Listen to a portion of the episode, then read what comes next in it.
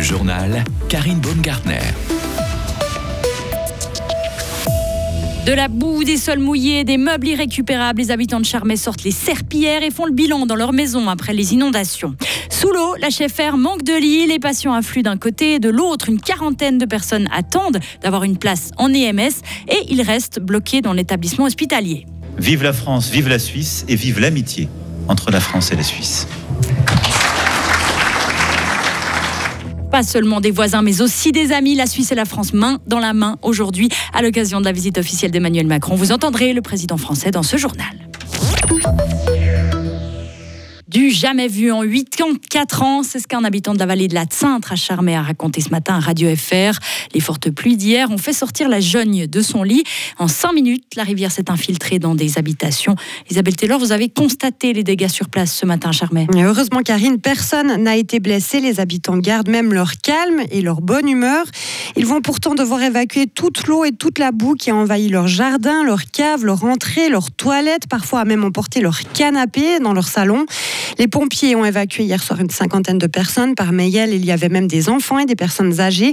Finalement, tout le monde a pu rentrer chez lui ce matin. Chantal Rocha habite à Charmey depuis toute petite. Sa maison a été épargnée, mais pas celle de son papa. Alors en ce moment, on est à la cuisine, pièce qui avait 40 cm d'eau hier soir. Maintenant, ça descend un petit peu. Alors là, il y a le corridor où c'est monté jusqu'au deuxième escalier. Puis c'est surtout la boue, hein, et l'eau était excessivement froide. Et le salon où ben, maintenant c'est plus qu'un terrain de boue, vraiment. voilà. Il n'y a plus beaucoup de meubles qu'on va pouvoir récupérer. Puis on va nettoyer ça, prendre notre mal en patience puis tout sera nouveau, tout beau.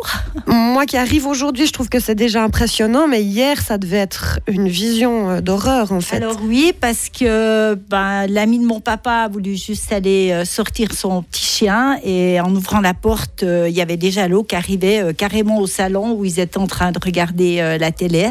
Et c'est vrai que c'est venu très très très vite. Le papa de Chantal Rocha a été accueilli chez des proches en attendant qu'une entreprise vienne les aider à nettoyer. Tous les habitants de Charmey ont souligné la très grande solidarité qui règne entre eux lors de ces intempéries. Merci Isabelle.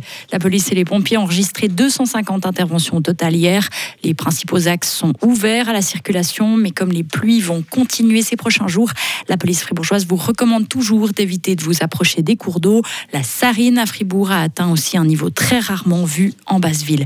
Et d'ailleurs, ailleurs en Suisse romande, des laves torrentielles ont coulé à Champéry, liées à plusieurs glissements de terrain. Les travaux de déblayement dureront plusieurs jours. À Genève, la rivière de l'Arve qui se jette dans le Rhône a connu un niveau jamais atteint. Plusieurs ponts ont été fermés à la circulation à cause du danger.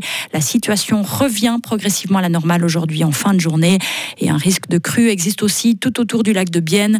Les autorités demandent aux riverains de vider préventivement leurs caves et aux propriétaires de bateaux de vérifier les amarres de leurs embarcations. L'hôpital fribourgeois est à nouveau surchargé. La situation est la même que l'an dernier. Le taux d'occupation des lits de soins aigus et de réadaptation est très élevé. D'un côté, il y a toujours un afflux de patients importants et de l'autre, 40 lits sont occupés par des personnes âgées qui doivent attendre qu'une place en EMS ou en institution spécialisée se libère. Le fonctionnement de l'hôpital s'en trouve impacté, Frédéric Antonin. Certaines opérations les moins urgentes sont reportées, notamment les interventions orthopédiques. L'analyse de la situation se fait au jour le jour. C'est délicat et pas très agréable, mais nous n'avons pas d'autre choix, explique Stéphane Brand, le directeur des opérations de l'HFR.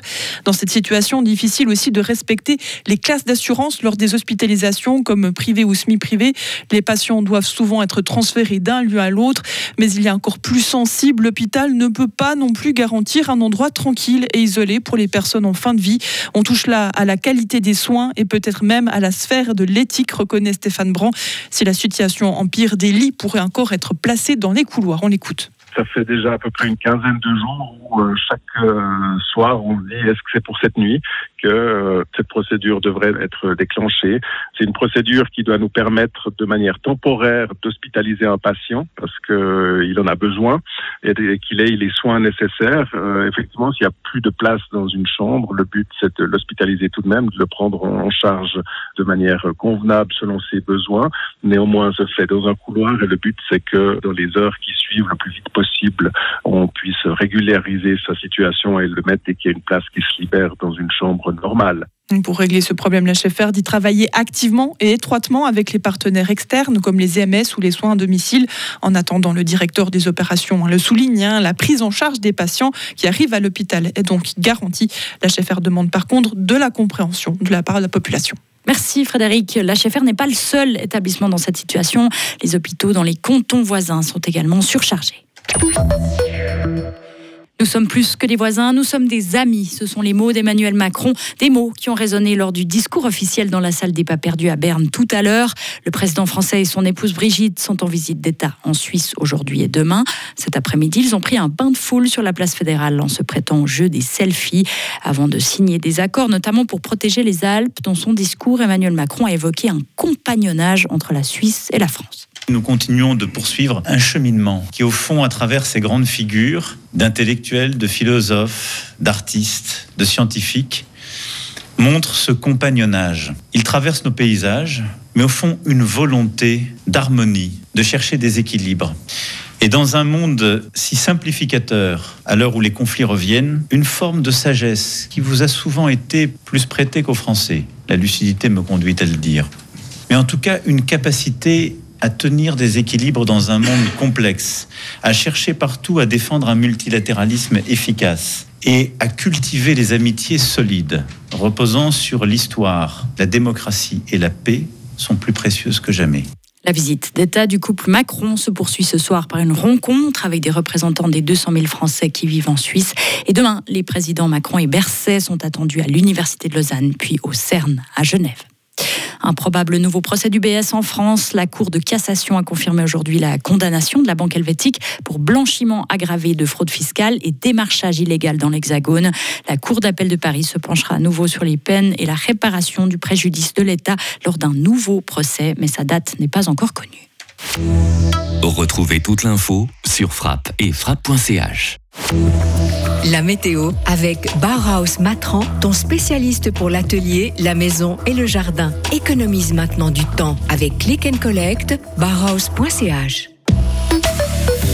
Le temps pour demain, ce sont des belles éclaircies matinales et à nouveau une dégradation avec l'arrivée de la pluie et du vent pour la fin de la journée. Les températures comprises entre 3 et 11 degrés. Ça va rester mitigé et venteux vendredi. Le week-end, lui, s'annonce variable et